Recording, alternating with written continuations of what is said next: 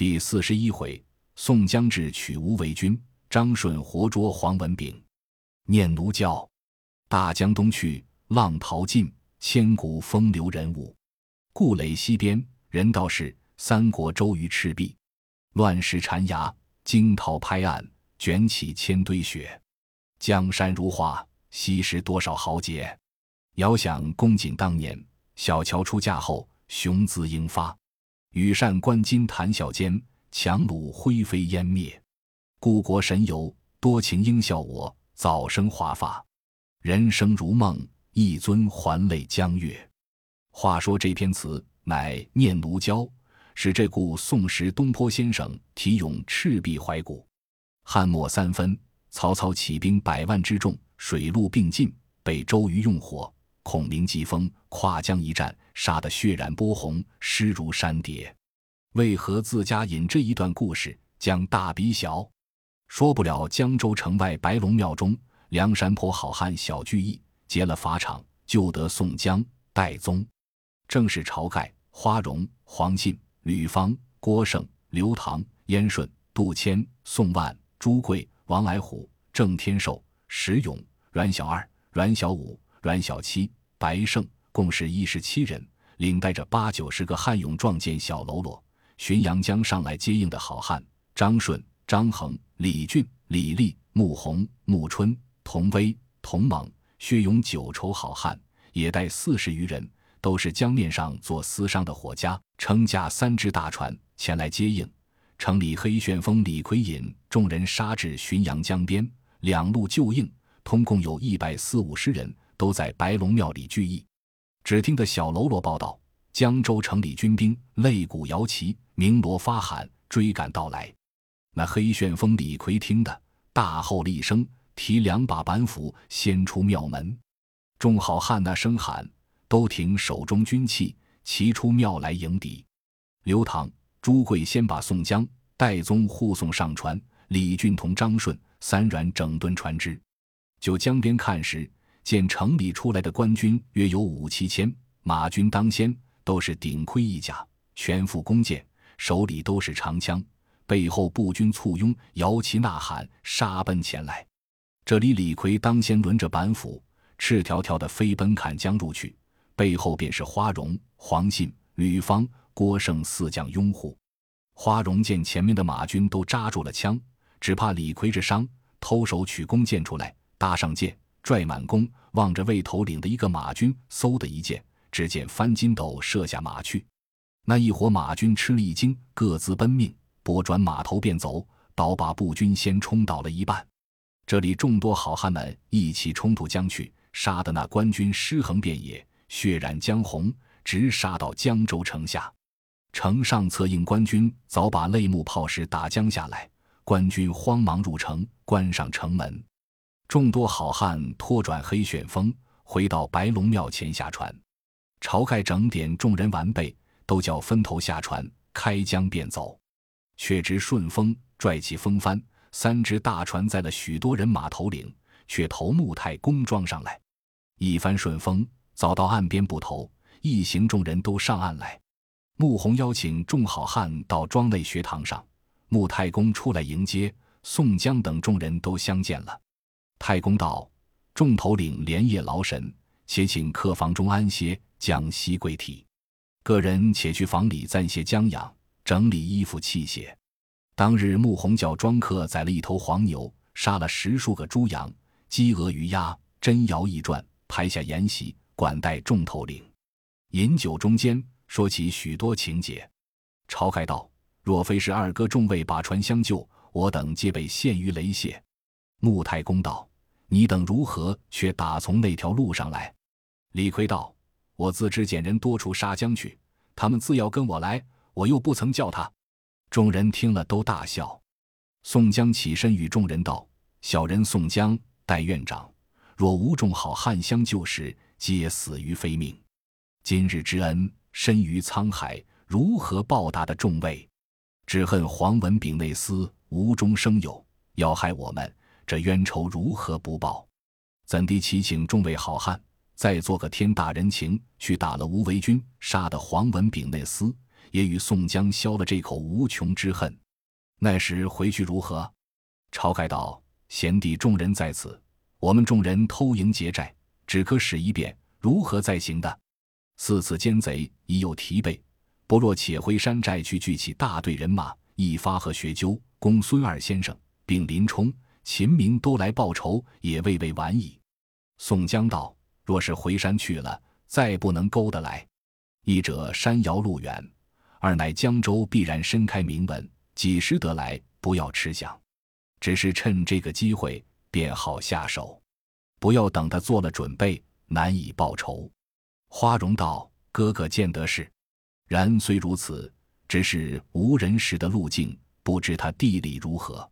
可先的个人去那里城中探听虚实，也要看吴为军出没的路径去处，就要认黄文炳那贼的住处了，然后方好下手。”薛勇便起身说道：“小弟多在江湖上行。”此处吴为军最熟，我去探听一遭如何？宋江道：“若得贤弟去走一遭，最好。”薛勇当日别了众人，自去了。只说宋江自和众头领在沐红庄上商议要打吴为军一事，整顿军器枪刀，安排弓弩箭矢，打点大小船只等项提备。众人商量已了，只见薛勇去了五日回来，带将一个人回到庄上来拜见宋江。宋江看那人时，但见黑瘦身材，两眼鲜，至高胆大性如绵。金湖第一才逢首，侯见人称通臂猿。宋江并众头领看见薛勇引这个人来，宋江便问道：“兄弟，这位壮士是谁？”薛勇答道：“这人姓侯，名建，祖居洪都人士。江湖上人称他第一手裁缝，端地是飞针走线，更兼惯习枪棒。”曾拜薛勇为师，人都见他瘦，因此唤他做通臂猿。见在这无为军城里黄文炳家做生活，因见了小弟，就请在此。宋江大喜，便叫同坐商议。那人也是一座的煞星之术，自然意气相投。宋江便问江州消息，吴为军路径如何？薛勇说道：“如今蔡九知府祭奠官军百姓。”被杀死有五百余人，带伤中见者不计其数。见金差人星夜深奏朝廷去了，城门日中后便关，出入的好生盘问的紧。原来哥哥被害一事，倒不干蔡九知府事，都是黄文炳内司三回五次点拨知府叫害二位。如今见结了法场，城中甚慌，小夜疲惫。小弟又去吴为军打听，正撞见侯建这个兄弟出来食饭。因是得知背戏，宋江道：“侯兄何以知之？”侯建道：“小人自幼只爱惜学枪棒，多得薛师傅指教，因此不敢忘恩。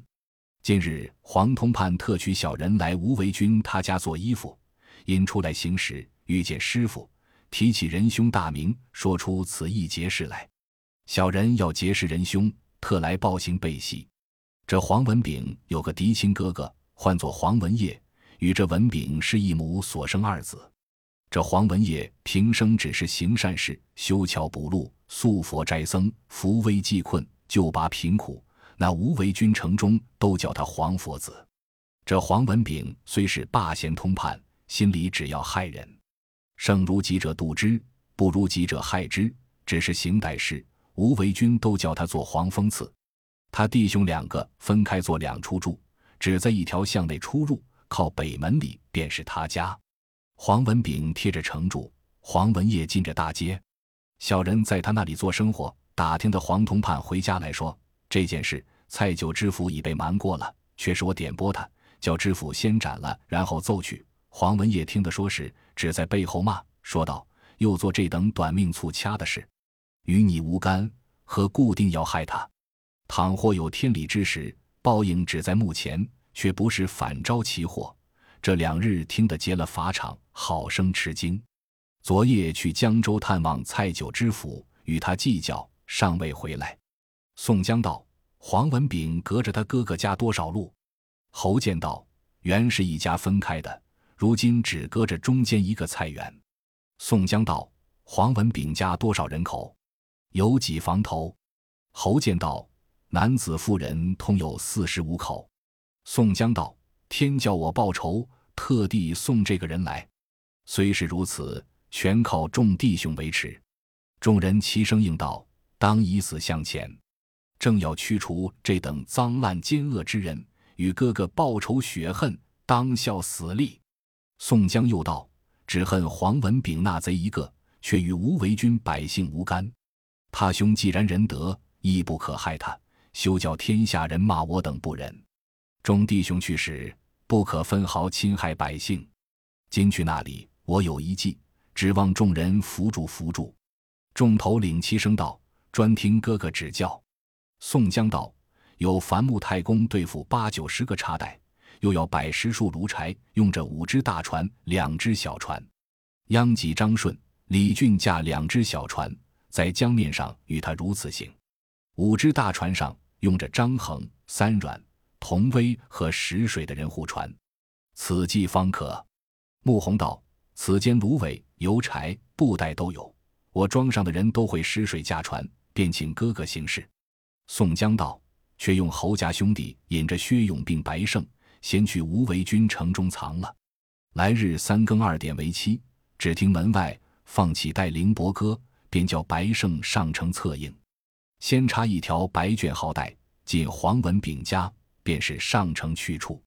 再又叫石勇、杜迁扮作盖者，去城门边左近埋伏，只看火起为号，便下手杀把门军士。李俊。”张顺之在江面上往来巡绰，等候策应。宋江分拨已定，薛勇、白胜、侯健先自去了。随后再是石勇、杜迁扮作盖者，身边各藏了短刀暗器，也去了。这里是一面扛抬沙土布袋和芦苇油柴上船装载。众好汉之妻个个拴缚了，身上都准备了器械。船舱里埋伏军汉，众头领分拨下船。晁盖、宋江、花荣在同威船上，燕顺、王来虎、郑天寿在张衡船上，戴宗、刘唐、黄信在阮小二船上，吕方、郭盛、李立在阮小五船上，穆弘、穆春、李逵在阮小七船上，只留下朱贵、宋万在穆太公庄看理江州城里消息。先使同猛召一支打鱼快船前去探路。小喽啰并军舰都伏在舱里，大众庄客水手撑架船只，当夜密的望无为军来。那条大江周接三江：浔阳江、扬子江，从四川直到大海，一派本纪九千三百里，作湖为万里长江。中间通着多少去处？有名的是云梦泽，临接着洞庭湖。古人有诗为证：“万里长江水似清。”众湖七泽共流行，滔滔骇浪应知险，渺渺洪涛谁不惊？千古战争思尽宋，三分割据响英灵。乾坤草昧生豪杰，骚动貔貅百万兵。当夜五只赵船装载许多人伴，径奔无为军来。此时正是七月尽天气，夜凉风静，月白江清，水影山光，上下一碧。昔日参辽子有首诗，题着江景，道是：“惊涛滚滚烟波摇，月淡风轻九江晓。欲从舟子问如何？但觉庐山眼中小。”十夜初更前后，大小船只都到无为江岸边，见那有芦苇深处，一字儿揽定了船只。只见童猛回船来报道，城里并无些动静。宋江便叫手下众人。把这沙土布袋和芦苇干柴都搬上岸，望城边来。听得更鼓时，正打二更。宋江叫小喽啰个个驮了沙土布袋并炉柴，就城边堆垛了。众好汉各停手中军器，只留张衡、三阮两同守船接应，其余头领都奔城边来。望城上时，约离北门有半里之路。宋江便叫放起带凌伯歌。只见城上一条竹竿，附着白号带，风飘起来。宋江见了，便叫军士就着城边堆起沙土布袋，吩咐军汉以免挑担芦苇油柴上城。只见白胜已在那里接应等候，把手指与众军汉道：“知那条巷便是黄文炳住处。”宋江问白胜道：“薛勇、侯健在那里？”白胜道：“他两个潜入黄文炳家里去了。”只等哥哥到来。宋江又问道：“你曾见石勇、杜迁吗？”白胜道：“他两个在城门边左近伺候。”宋江听罢，引了众好汉下城来，竟到黄文炳门前，却见侯健闪在房檐下。宋江唤来，附耳低言道：“你去将菜园门开了，放的军士把芦苇油柴堆放里面。可叫薛永寻把火来点着，却去敲黄文炳门道：坚壁大官人家失火。”有香笼食物搬来祭顿，敲的门开，我自有摆布。宋江叫众好汉分几个把住两头。侯健先去开了菜园门，军汉把炉柴搬来堆在里面。侯健就讨了火种，递与薛勇，将来点着。侯健便闪出来，却去敲门，叫道：“贱婢大官人家失火，有香笼搬来祭顿，快开门则个。”里面听的。便起来看时，望见隔壁火起，连忙开门出来。晁盖、宋江等那声喊杀将入去，众好汉一个动手，见一个杀一个，见两个杀一双，把黄文炳一门内外大小四五十口尽皆杀了，不留一人，只不见了文炳一个。众好汉把他从前酷害良民，积攒下许多家私金银，收拾俱尽。大哨一声。众多好汉都扛了香笼家财，却奔城上来。且说石勇、杜迁见火起，各撤出尖刀，便杀把门军人。又见前街邻舍拿了水桶、梯子，都来救火。石勇、杜迁大喝道：“你那百姓休得向前！我们是梁山泊好汉数千在此，来杀黄文炳一门良贱，与宋江、戴宗报仇，不干你百姓事。你们快回家躲避了。”休得出来闲管事！众百姓还有不信的，立住了脚看。只见黑旋风李逵抡起两把板斧，这地卷将来。众邻舍方才那声喊，抬了梯子水桶，一哄都走了。这边后巷也有几个守门军汉，带了些人，驮了马打火钩，都奔来救火。早被花荣、张启功当头一箭射翻了一个，大喝道：“要死的便来救火！”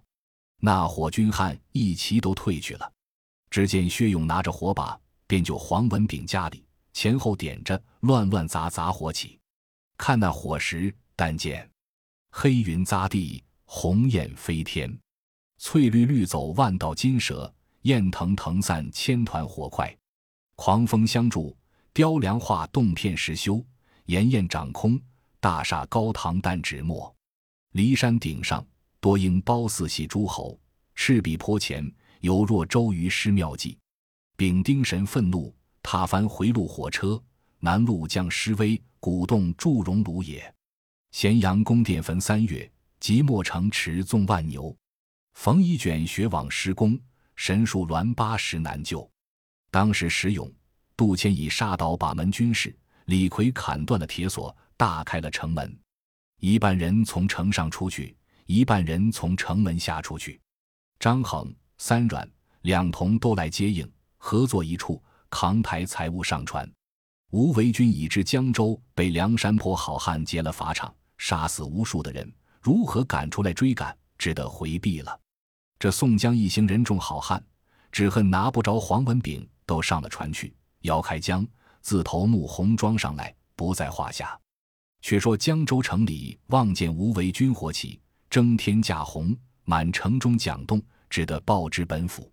这黄文炳正在府里议事，听得报说了，慌忙来禀知府道：“陛下失火，急欲回家看去。”蔡九知府听得，忙叫开城门，差一只官船相送。黄文炳谢了知府，随即出来，带了从人，慌速下船，摇开江面，望无为军来。看见火势猛烈，映得江面上都红。艄公说道。这火只是北门里火，黄文炳见说了，心里越慌。看看摇到江心里，只见一只小船从江面上摇过去了。不多时，又是一只小船摇江过来，却不经过，望着官船直撞江来。从人喝道：“什么船敢如此直撞来？”只见那小船上一个大汉跳起来，手里拿着挠钩，口里应道：“去江州报失火的船。”黄文炳便钻出来。问道：“那里失火？”那大汉道：“北门里黄铜盘家被梁山泊好汉杀了一家人口，结了家私，如今正烧着里。黄文炳失口叫声苦，不知高低。那汉听了一挠钩搭住了船，便跳过来。黄文炳是个乖觉的人，早瞧了八分，便奔船梢而走，往江里永身便跳。忽见江面上一只船，水底下早钻过一个人，把黄文炳劈腰抱住，拦头揪起，扯上船来。船上那个大汉早来接应，便把马索绑了。水底下活捉了黄文炳的，便是浪里白条张顺；船上把挠钩的，便是混江龙李俊。两个好汉立在船上，那摇官船的艄公只顾下拜。李俊说道：“我不杀你们，只要捉黄文炳这厮。你们自回去，说与那蔡九之府贼驴知道，俺梁山坡好汉们全记下他那颗驴头。”早晚便要来取。艄公道：“小人去说。”李俊、张顺拿了黄文炳过自己的船上，放了官船去了。两个好汉照了两只快船，径奔母红庄上来。早摇到岸边，望见一行头领都在岸上等候，搬运香笼上岸。见说道：“拿的黄文炳，宋江不胜之喜。”众好汉一起心中大喜，说：“正要此人见面。”李俊。张顺早把黄文炳带上岸来，众人看了，肩压着离了江岸，到木太公庄上来。朱贵、宋万接着，众人入到庄里草厅上坐下。宋江把黄文炳包了湿衣服，绑在柳树上，请众头领团团坐定。宋江叫取一壶酒来，与众人把盏。上自晁盖，下至白胜，共是三十位好汉，都把遍了。宋江大骂。黄文炳，你这厮，我与你往日无冤，近日无仇，你如何只要害我？三回五次教唆蔡九知府杀我两个，你既读圣贤之书，如何要做这等毒害的事？我又不与你有杀父之仇，你如何定要谋我？你哥哥黄文业与你这厮一母所生，他怎嫩般修善，扶危济困，就贫拔苦？久闻你那城中都称他做黄佛子，我昨夜分毫不曾侵犯他。你这厮在乡中只是害人，交结权势之人，浸润官长，欺压良善。生如你的你便要渡他，不如你的你又要害他。我知道无为军人民都叫你做黄蜂刺，我今日且替你拔了这个刺。黄文炳告道：“小人已知过失，只求早死。”晁盖喝道。你那贼驴，怕你不死！你这厮早知今日，悔莫当初。宋江便问道：“那个兄弟替我下手？”只见黑旋风李逵跳起身来说道：“我与哥哥动手割这厮，我看他肥胖了，倒好烧吃。”晁盖道：“说的是，叫取把尖刀来，就讨盆炭火来，细细的割这厮，烧来下酒，与我贤弟消着怨气。”李逵拿起尖刀，看着黄文炳笑道：“你这厮在蔡九知府后堂，且会说黄道黑，波之害人，无中生有撺掇他。今日你要快死，老爷却要你慢死。”便把尖刀先从腿上割起，剪好的就当面炭火上炙来下酒，割一块，支一块，无片时割了黄文炳。李逵方才把刀割开胸膛，取出心肝，把来与众头领做醒酒汤。众多好汉看割了黄文炳，都来草堂上与宋江贺喜。有诗为证：“文炳屈言巧计乖，却将忠义苦几排。奸谋未遂身先死，难免剜心之肉哉。”只见宋江先跪在地下，众头领慌忙都跪下，祈道：“哥哥有甚事，但说不妨。兄弟们敢不听？”宋江便道：“小可不才，自小学历，出世为人。”便要结识天下好汉，奈原是力薄才疏，家贫不能接待，以遂平生之愿。自从辞配江州，经过之时，多感朝头领并众豪杰苦苦相留。宋江因见父命严训，不曾肯住。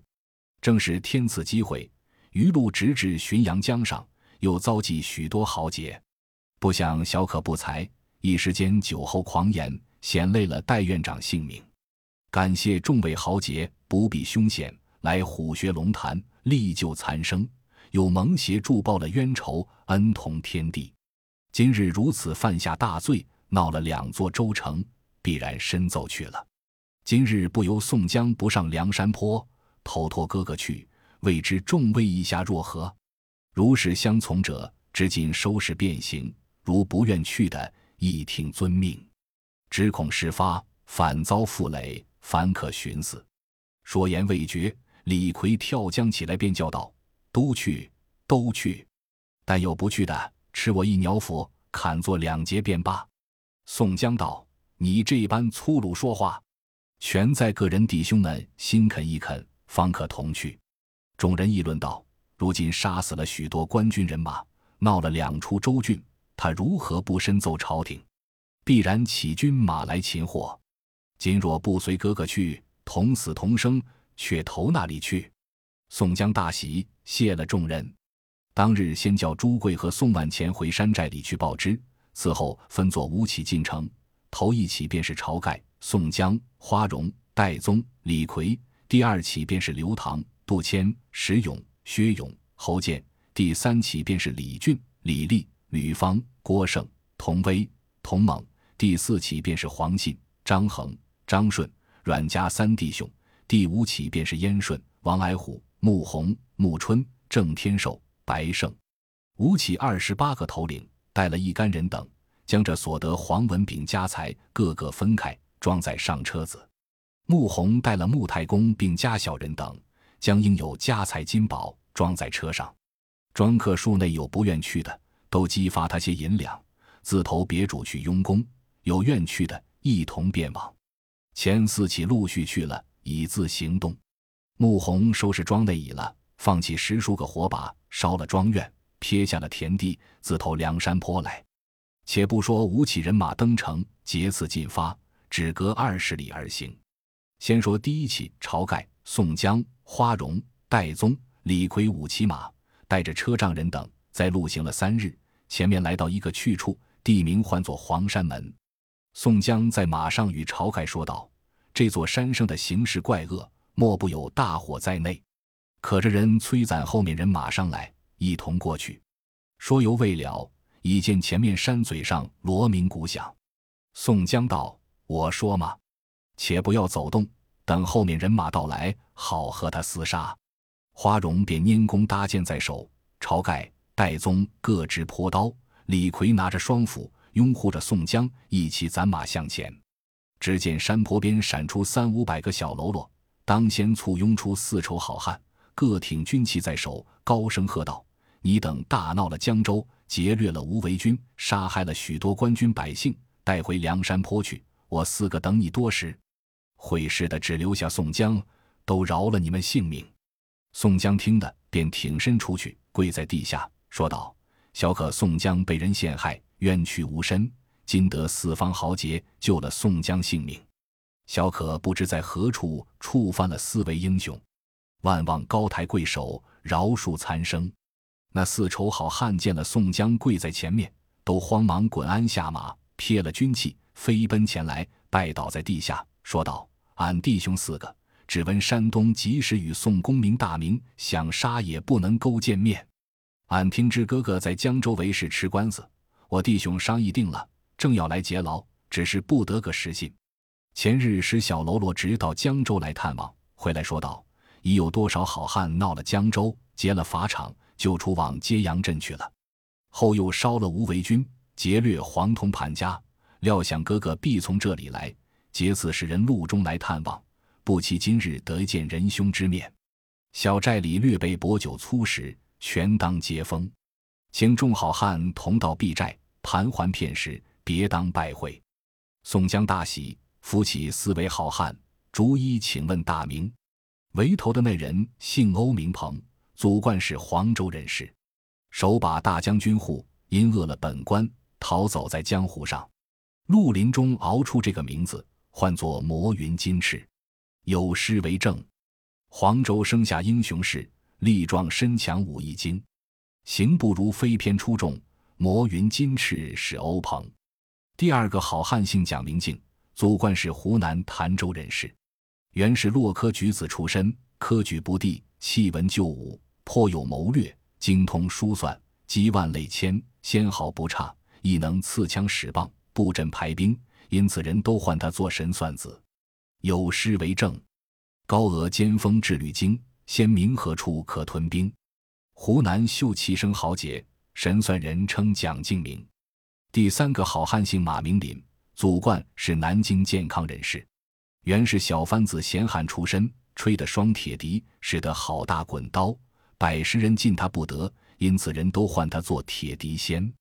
有诗为证：“铁笛一声山石裂，铜刀两口鬼神惊。”马林形貌真奇怪，人道神仙在降生。第四个好汉姓陶，名宗旺，祖贯是光州人士，庄稼田户出身，惯是一把铁锹，有的是气力，亦能使枪抡刀，因此人都唤作九尾龟。有诗为证。五短身材黑面皮，铁锹感觉泰山鸡。光州庄户陶宗旺，古怪人称九尾龟。这四丑好汉借助宋江，小喽啰早捧过果盒、一大壶酒、两大盘肉，拖过来把盏。先帝晁盖、宋江，次第花荣、戴宗、李逵与众人都相见了，一面递酒。每两个时辰，第二起头领又到了，一个个尽都相见。把盏已变，邀请众位上山。两起十位头领先来到黄门山寨内，那四丑好汉便叫追牛宰马管带，却教小喽啰陆续下山接请后面的三起十八位头领上山来演宴。未及半日，三起好汉已都来到了，尽在聚义厅上筵席相会。宋江饮酒中间，在席上开话道：“今次宋江投奔了哥哥朝天王。”上梁山坡去，一同聚义。未知四位好汉肯弃了此处，同往梁山坡大寨相聚否？四个好汉齐答道：“若蒙二位义士不弃贫贱，情愿执鞭坠镫。”宋江、晁盖大喜，便说道：“既是四位肯从大义，便请收拾启程。”众多头领俱个欢喜，在山寨住了一日，过了一夜。次日，宋江。晁盖仍旧坐头一起下山，进发先去。此后依例而行，只隔着二十里远近而来。四丑好汉收拾起财帛金银等项，带领了小喽啰三五百人，便烧毁了寨栅，随坐第六起登城。宋江又何得这四个好汉，心中甚喜。余路在马上对晁盖说道：“小弟来江湖上走了这几遭，虽是受了些惊恐，却也结识的这许多好汉。”今日同哥哥上山去，这回只得死心塌的与哥哥同死同生。一路上说着闲话，不觉早来到朱贵酒店里了。且说四个守山寨的头领吴用、公孙胜、林冲、秦明和两个新来的萧让、金大坚已得朱贵、宋万先回报之，每日差小头目赵传出来酒店里迎接，一起起都到金沙滩上岸，擂鼓吹笛。众好汉们都乘马轿迎上寨来，到得关下，军师吴学究等六人把了接风酒，都到聚义厅上焚起一炉好香。晁盖便请宋江为山寨之主，做第一把交椅。宋江那里肯，便道：“哥哥诧异，敢蒙众位不必刀斧，就拔宋江性命。哥哥原是山寨之主，如何却让不才做？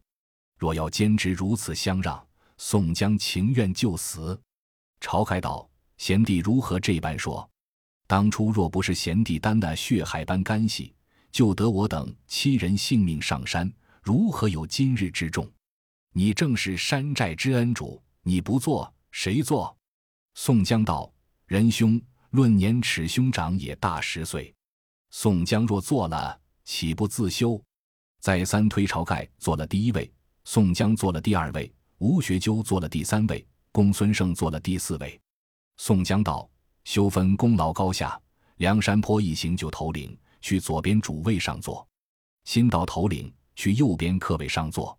待日后出力多寡，那时另行定夺。”众人齐道：“哥哥言之极当。”左边一带是林冲、刘唐、阮小二、阮小五、阮小七、杜迁、宋万、朱贵、白胜；右边一带。论年甲次序，互相推让。花荣、秦明、黄信、戴宗、李逵、李俊、穆弘、张衡、张顺、燕顺、吕方、郭盛、萧让、王来虎、薛勇、金大坚、穆春、李立、欧鹏、蒋敬、童威、童猛、马林、石勇、侯建、郑天寿、陶宗旺，共是四十人头领坐下，大吹大擂，且吃庆喜筵席。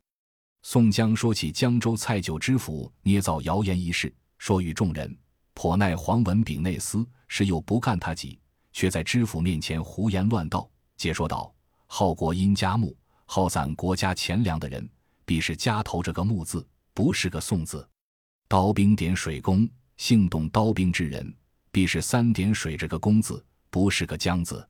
这个正应宋江身上。”那后两句道：“纵横三十六。”拨乱在山东，何主宋江造反在山东，以此拿了小可。不期戴宗院长又传了假书，以此黄文炳内司撺掇知府，只要先斩后奏。若非众好汉救了，焉得到此？李逵跳江起来道：“好，哥哥正应着天上的言语。虽然吃了他些苦，黄文炳那贼也吃我杀的快活。放着我们有许多军马。”便造反怕怎的？晁盖哥哥便做了大皇帝，宋江哥哥便做了小皇帝，吴先生做个丞相，公孙道士便做个国师，我们都做个将军，杀去东京，夺了鸟位，在那里快活，却不好，不强似这个鸟水坡里。戴宗慌忙喝道：“铁牛，你这厮胡说！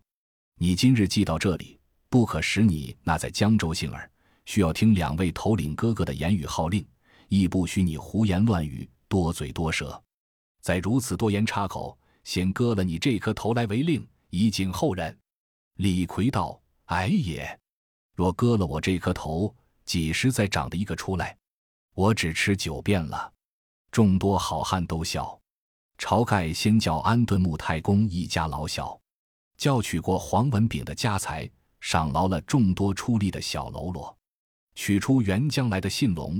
交还戴院长收用，戴宗那里肯要，定叫收放库内供之使用。晁盖叫众多小喽啰参拜了新头领李俊等，都参见了。连日山寨里杀牛宰马，做庆贺筵席，不在话下。再说晁盖叫向山前山后各拨定房屋居住，山寨里再起造房舍，修理成园。至第三日酒席上，宋江起身对众头领说道。宋江还有一件大事，正要禀众弟兄。小可今欲下山走一遭，骑甲数日，未知众位肯否？晁盖便问道：“贤弟今欲要往何处？干什么大事？”宋江不慌不忙说出这个去处：有份叫枪刀林里，再逃一遍残生，山岭边傍，传授千年勋业。正是只因玄女书三卷，留得清风实属篇。毕竟宋公明要往何处去走一遭，且听下回分解。